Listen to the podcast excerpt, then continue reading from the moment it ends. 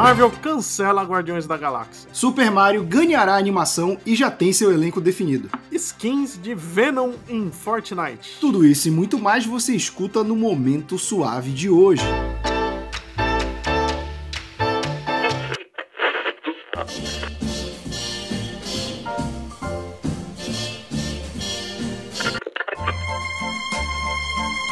Você está ouvindo ao Momento Suave, aqui no LibPlay. Olá, bem-vindos a mais um Momento Suave, o seu podcast semanal com notícias da cultura pop, nerd, geek e afins, apresentado por este que vos fala, eu, Roberto II. Ao meu lado ele, a enciclopédia viva dos quadrinhos, Leonardo Vicente, o Bud. Boa tarde, Bud. Boa tarde. Então vamos começar aqui falando do nosso tradicional bloco de quadrinhos, começando com cancelamentos da Marvel, né? Marvel aí anunciou alguns cancelamentos de gibis, de linha, até da gente ela tá cancelando também, eu dou a razão pra Marvel, mas começando aqui que ela cancelou o título dos Guardiões da Galáxia e dois satânicos, né? Os Hellions. A revista dos Guardiões acabou sem nenhum anúncio. E ela já tinha sumido das solicitações, né? Que antecedem o mês de publicação. E a edição 18, escrita pelo Al Ewing e desenhada pelo Juan Figueri, foi o fim da saga The Last Annihilation. Mas é estranho, né? O Guardiões sair desse jeito, ainda mais que tava com o Ewing, que é um escritor que tá badalado por conta do Immortal Hulk, né? É, mas vou dizer que o Guardiões nos últimos anos tá tendo títulos que não duram mais do que 20 e poucas edições, não tá indo longe, não. Toda vez é cancelado rápido. E já os satânicos, né, que fazem parte aí dessa revitalização do título X, pode ser parte dessa reestruturação pós saída do Hickman. Provavelmente, muita gente está dizendo que vai ter outros cancelamentos, né? Já tem o rumor que o Marauders, né, o Carrascos, que é o título que eu mais gosto, que é comandado pela Kit Pride, também deve ser cancelado. A solicitação de dezembro deixa no ar que pode ser o fim da revista, só que não confirma. É, deve ser aquele fim que reformula e vira um título só, mistura, né? Coisa assim. Título X, né? É. Mas a Marvel também cancelou a linha Marvel Action, né? Que era uma parceria que ela tinha com a editora IDW, que são títulos que é, é para todas as idades, é um jeito bonito de dizer que é para criança, né? É, eu acho engraçado, né? Para todas as idades. Então tem pra gente de 90 anos também. A gente tem aqui, você compra o gibi e vem uma fralda geriátrica, né? Mas ela foi cancelada agora, essa parceria, né?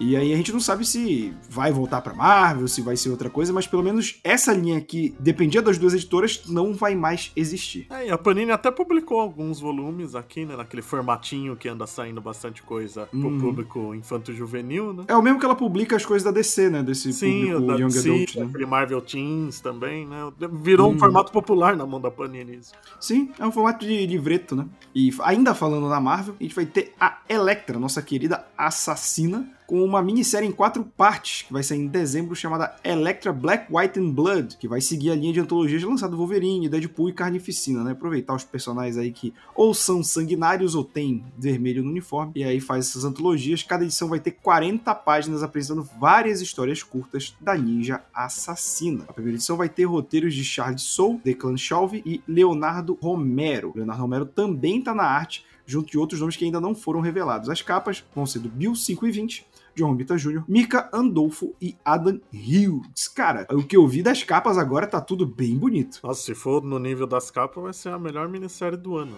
né? E a Electra é uma daquelas personagens que cai sempre naquilo que a gente fala, né? Que se você fizer coisas com ela fechadinhas, então ela tem um baita do potencial. Sim, eu acho que de toda. Eu usei esses exemplos das outras antologias, no fim o da Electra é que melhor se encaixa nisso. Sim, são quatro volumes, 40 páginas, isso é quase o equivalente a, tipo, oito, nove edições, né? É, oito edições. Passando para publicações em terras brasileiras, a editora Mino colocou em pré-venda o gibi Matar ou Morrer, que é do Ed Brubaker e do Sean Phillips, que faz parte já desse projeto da Mino, né, que ela fechou exclusividade com esse selo do Ed Brubaker, e o Brubaker que tá nessa parceria com o Sean Phillips em muito tempo, né, eles fazem aquela série Criminals, agora vai ter esse selo dele saindo inteiramente pela Mino, são 128 páginas coloridas, no formato 17 por 26 em capa dura, saindo por R$ 55,90 na pré-venda. Quando sair o gibi em 28 de setembro, sobe para R$ 79,90. Olha, eu vou recomendar mesmo sem ler, porque o Ed Brubaker é um baita do escritor e eu amo a arte do Sean Phillips, cara. Não, eles são uma puta parceria, mano. Eu tenho, acho que só dois volumes do Criminal que a Panini publicou muitos anos atrás. Um que eu comprei na época, o outro que eu comprei num sebo. Ah, não, num guia dos quadrinhos, anos depois. Ah, que saudade guia dos quadrinhos pra comprar coisa barata. Guia dos quadrinhos era muito bom, né, cara? Bom, volta guia dos Por favor, fica o apelo aí, né? E agora a gente vai ter encadernados de Teocrasilha pela Guará, né? O Teocrasilha que já foi publicado de forma independente em 2016, depois em formato digital pela própria Guará que em teoria deveria ser uma distopia, vai ganhar dois volumes impressos pela Guará, cada edição com 232 páginas, com preço de R$ 49,90. E aí, durante a pré-venda exclusiva na Amazon, cada um fica por 40. O lançamento vai ser em 7 de novembro. Teocrasilha, basicamente, é, é, é, é o que tá acontecendo no Brasil hoje, né? Não, o problema é esse, né? Você abre, o gibi tá em introdução. Essa é um futuro alternativo, uma distopia. Quando você acaba a leitura, tá escrito baseado em fatos reais. é, exatamente. Dependendo de, de quando você lê, né? Pode ser até um, uma série documental do que aconteceu no Brasil nos últimos anos. Mas é bem elogiado, né? O, o trabalho do Denis Mello, desde que já era publicado independente, quando você conversava com a galera do quadrinho autoral, todo mundo elogiava a Teocrasia, e agora é a chance de você ter o material físico. Eu acho que por 40 reais tá um preço bem justo, cara, em pré-venda, dá vontade de comprar. Tá, tá um ótimo preço. Eu li os primeiros capítulos quando saiu digital, achei bem legal mesmo. E agora vamos falar da Devir, que ela vai continuar no formato dela de volumes duplos, né? Ela anunciou em lives aí que ela vai pegar os encadernados e dar uma aumentada. Agora é a vez do Deadly Classic, que já teve quatro volumes anteriores, eles ainda no formato é, antigo da Devir, e agora o quinto volume é o primeiro do título a sair nesse formato duplo. O título que é do Rick Remender com arte do Wes Craig, é meio que uma mistura aí de Harry Potter com assassinato. E olha, eu vou te falar, eu tô com o volume 3 e 4 aqui, não tive tempo de ler ainda, mas eu tô bem ansioso porque Deadly Class foi uma grata surpresa de título que eu não tinha conhecido. Eu lembro que a gente até fez vídeo no canal sobre quão surpreendente é esse título. É, é um ótimo título e esse volume agora é o momento de virada que introduz vários novos personagens. Aquela coisa que mesmo que você já tá começando a achar que você sabe o que tá acontecendo, muda tudo. É, porque como ele, ele se passa numa, numa escola, né, é como se fosse um high school mesmo, e o high school americano tem 3, 4 anos, então você sempre tá adicionando pessoas novas e tal, e é uma escola de assassinos, né, então você pode partir do princípio que vai morrer muita gente também. É, ajuda a ter substituto.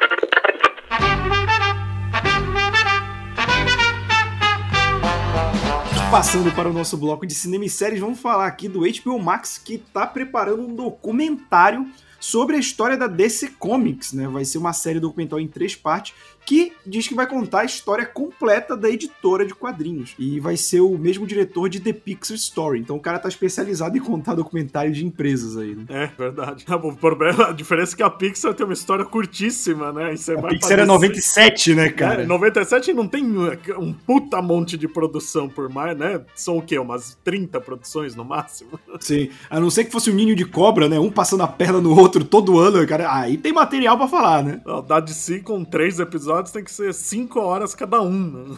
é, a DC vai pegar do Superman pra cá, né? Do Action Comics número 1. Só aí são 80 anos de história. E, cara, é, como é da HBO Max, eu não acho que eles vão entrar em muitas problemáticas e tal, mas uma editora que nem a DC, que tem essa vasta história, é muito importante ter documentários para introduzir pra galera. Tipo, a gente sempre elogia aqui, por exemplo, documentários sobre a Image, né? Que também tem bem menos vida do que a DC, então, pô, a gente pode ter material muito bom aí. É que a Image teve as, as passadas de perna, né? Ô, oh, rapaz, ali sim era ninho de cobra. E passando de um serviço de streaming dono de gibi para outro, o Disney Plus anunciou o Disney Plus Day, que vai rolar no dia 12 de novembro e vai ser uma celebração global com muitos conteúdos no streaming, marcando o aniversário de dois anos da plataforma. Meu Deus, o tempo passa rápido, Vicente. É, aqui no Brasil é menos, né? Que ela chegou é um uns ano, meses né? depois, né? né? É um é. ano e meio, mais ou menos, né? Não foi muito é. depois. Não foi quase um ano de diferença? Não sei, eu posso estar errado. Eu, eu, eu tô com a estreia do Mandalorian na cabeça em vez Olha do, aí a pirataria do, confundindo, né? Em vez do, da estreia do serviço mesmo. E um desses anúncios é que Shang-Chi já vai entrar no Disney Plus direto, né? Sem aquele Premier Access que tinha quando saía no cinema. Dia 12 de novembro vai entrar ele, Jungle Cruise, né? O filme lá com o The Rock. Home Sweet Home Alone, que é um novo filme da franquia Esqueceram de Mim, e muito mais coisa, cara. Assim, eu acho que a Disney Plus, agora depois de dois anos, já tá sentindo o terreno que ela entrou e vai cada vez mais anunciar coisa nova nesse estilo. Né? É, e o, o, que é mais interessante do que as estreias mesmo é que vai ter uma prévia das próximas produções, né? Incluindo conteúdo novo da Marvel e tal. E eu tô mais interessado nisso do que nas estreias. É, eu acho engraçado que, em teoria, a gente, a, a gente não tem nada da Kamala Khan ainda e deveria estrear esse ano, né? Não, já ela foi jogada pro ano que vem, que eu achava óbvio, porque não, eu não conseguia achar um espaço para ela estrear esse ano. Só se e Gavião Arqueiro fosse mais cedo, né? Quando jogaram Gavião Arqueiro pra novembro, eu falei, porra, peraí. É, mesmo assim, mesmo que fosse mais cedo, ainda ia ficar apertado. Ela podia estrear esse ano e acabar ano que vem, né? Talvez. É, é porque o Arqueiro ele vai terminar pela, pelo Natal, né? É, na semana do Natal. E agora falando de adaptação live action de mangá, que sempre é um assunto muito polêmico, Cavaleiro do Zodíaco revelou o elenco principal e ganhou o primeiro pôster, né? A gente vai ter o. Aí se preparem que é a hora que o rosto brilha na hora de falar os nomes. Makenio Arata, de Círculo de Fogo à Revolta, e filho do recentemente falecido Sony Shiba, que Deus o tenha, vai interpretar o protagonista Seiya. O Shamben, nosso querido Shamben, um homem que mais morre no cinema, vai ser o Mitsumasa Kido, ou seja, ele vai, vai morrer, de novo, né? Porra, cara, meu Deus do céu. Porra, Xambém, vamos, vamos trocar esse agente aí, Xambém. Porra, tudo que eu queria é um filme que o Xambém morre velhinho, sabe? Mas ele vai ser o cara que povoou o mundo, né? Eu não sei se no filme vai ser assim, que no mangá todo mundo era filho dele, né? E no anime eles, não, veja bem, ele só reuniu vários órfãos, né? Como é que um era aquele cara que morreu, que tinha 300 filhos, o, o Catra? Ele era, o verdade, ele era o Catra, é. o Matsumasa Kido era o Catra do Oriente.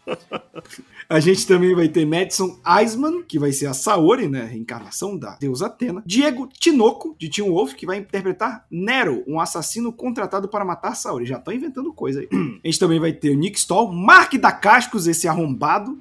E a Fake Jensen, nossa querida Jean Grey de X-Men, no elenco, que não tiveram seus papéis revelados. Eu tô realmente curioso para quem, quem vai ser o Mark da Cascos. E eu tô chutando aqui que ele vai ser o grande mestre. O, no caso, o Cavaleiro de Gêmeos. Se ele fosse jovem, ele ia ser o Ikki perfeito. É ver... Cara, o pior é que é verdade. Não ia? Combina pra cacete com ele. É verdade, o Mark da Cascos poderia ser um. Ou um Shiryu, eu acho que se botasse um cabelão comprido nele. Mas o filme é fruto da parceria da Sony com a Toei, né? A Toei que é dona dos direitos de animação do Cavaleiro do Zodíaco. E a direção é de Thomas Bakinski, que vai fazer sua estreia em longa-metragem. E a gente tem também o coreógrafo, o Andy Chang, que coreografou as lutas de Shang-Chi, que eu não vi, mas o Vicente viu e elogia bastante. É, bom, então, por um lado a gente tem um diretor que nunca dirigiu um filme, mas pelo menos o coreógrafo é bom. É, mas não precisa ser bom diretor para fazer Cavaleiro do Zodíaco. Vamos lá. E falando de live action, né, a gente dividiu bem o programa de hoje. Para a surpresa de todo mundo, porque se tem algo que ninguém esperava era isso, Super Mario Bros. vai ter uma animação e anunciou um elenco de peso para dublagem, cara. Isso me deixou muito surpreso. A gente vai ter o Chris Pratt, nosso querido homofóbico Senhor das Estrelas, como Mario. Anya Taylor-Joy, também conhecido como Magia ou Gambito, como a Peach. Charlie Day, cara, o Charlie Day eu fui pesquisar e eu pensei, porra, eu não sei se ele combina como Luigi. Mas no universo que o Chris Pratt é o Mario, o Charlie Day é um Luigi perfeito. É que o Chris Pratt vai voltar a ser gordinho, né, pra fazer o Mario, né? É, aquele Chris Pratt do Parks and Recreation, maravilhoso.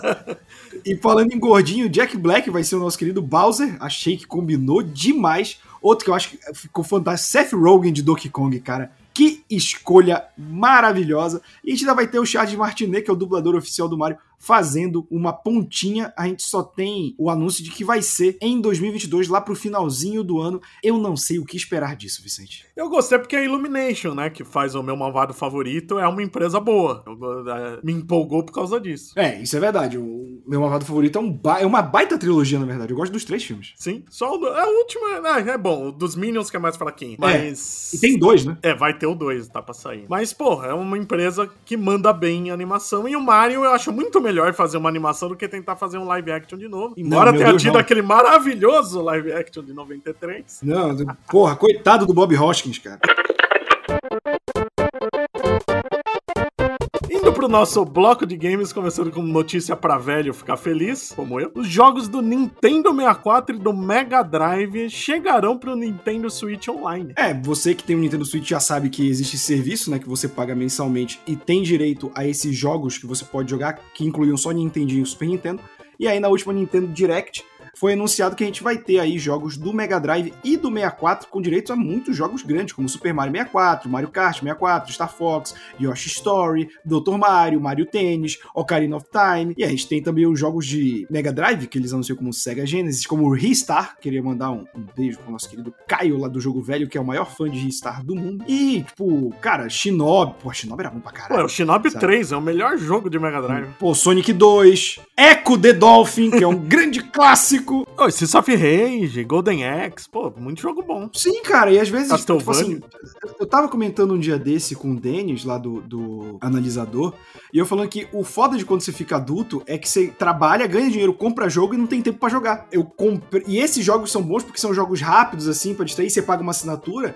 Aí às vezes você chega em casa cansado, você pega um jogo velho que você já jogou, joga ali meia horinha, uma hora pra distrair e pronto, cara, sabe? Pô, Eu peguei, ontem eu zerei o Mortal Kombat 11, que eu comprei faz mais de um mês, sabe? Nem é um jogo longo. E falando de Fortnite, fazia muito tempo que a gente não falava. Ô. Meses e meses. Saudades. Aproveitando a estreia de Venom Tempo de Carnificina, esse subtítulo horrível, que estreia agora em outubro, vai ter skin do Venom e da Identidade Civil, Ed Brock. É, que ah, basicamente é uma skin do Tom Hardy, né? Que a gente vai ter aí, você que gosta do ator. E eu devo dizer que Fortnite tem o mérito que o vídeo de apresentação da skin do Ed Brock e do Venom é melhor que o filme do Venom. Ah, que coisa difícil, né? Se fosse em 32 bits era melhor. É, mas, cara, eu vou te falar que nesse visual cartunesco ficou bem legal o visual do Venom. E a gente tem também que procurar sempre saber o, o departamento de licenciamento da, da, da Epic Games, né? Porque, meu Deus do céu, os rios de dinheiro que essa empresa faz. Não, ela pode ter os nossos direitos e a gente não tá sabendo. É verdade, quando vê tá lá, né? Tipo, eu e você no Fortnite, tipo, o Rick and Morty, dois imbecis. E com isso a gente encerra o Momento Suave de hoje. Lembrando, quem quiser ver essas e muito mais notícias, encontra elas aonde, Vicente? É só visitar o falaanimal.com.br, seguir nas redes sociais também, no Facebook, no Instagram e no TikTok como Fala Animal e no Twitter como Fala Animal Site. Lembrando também que o Fala Animal é um podcast que sai segunda-feira sim, segunda-feira não, pode ser conferido diretamente no site ou em qualquer agregador de podcast. Lembrando que o Momento Suave é um braço do canal A Hora Suave, que tem vídeos de videogame, de série, quadrinho, filme, muito mais, tudo da cultura pop. Estamos toda sexta-feira aqui no Play, em todos os agregadores de podcast, no Spotify e no Deezer. Até semana que vem. Até lá.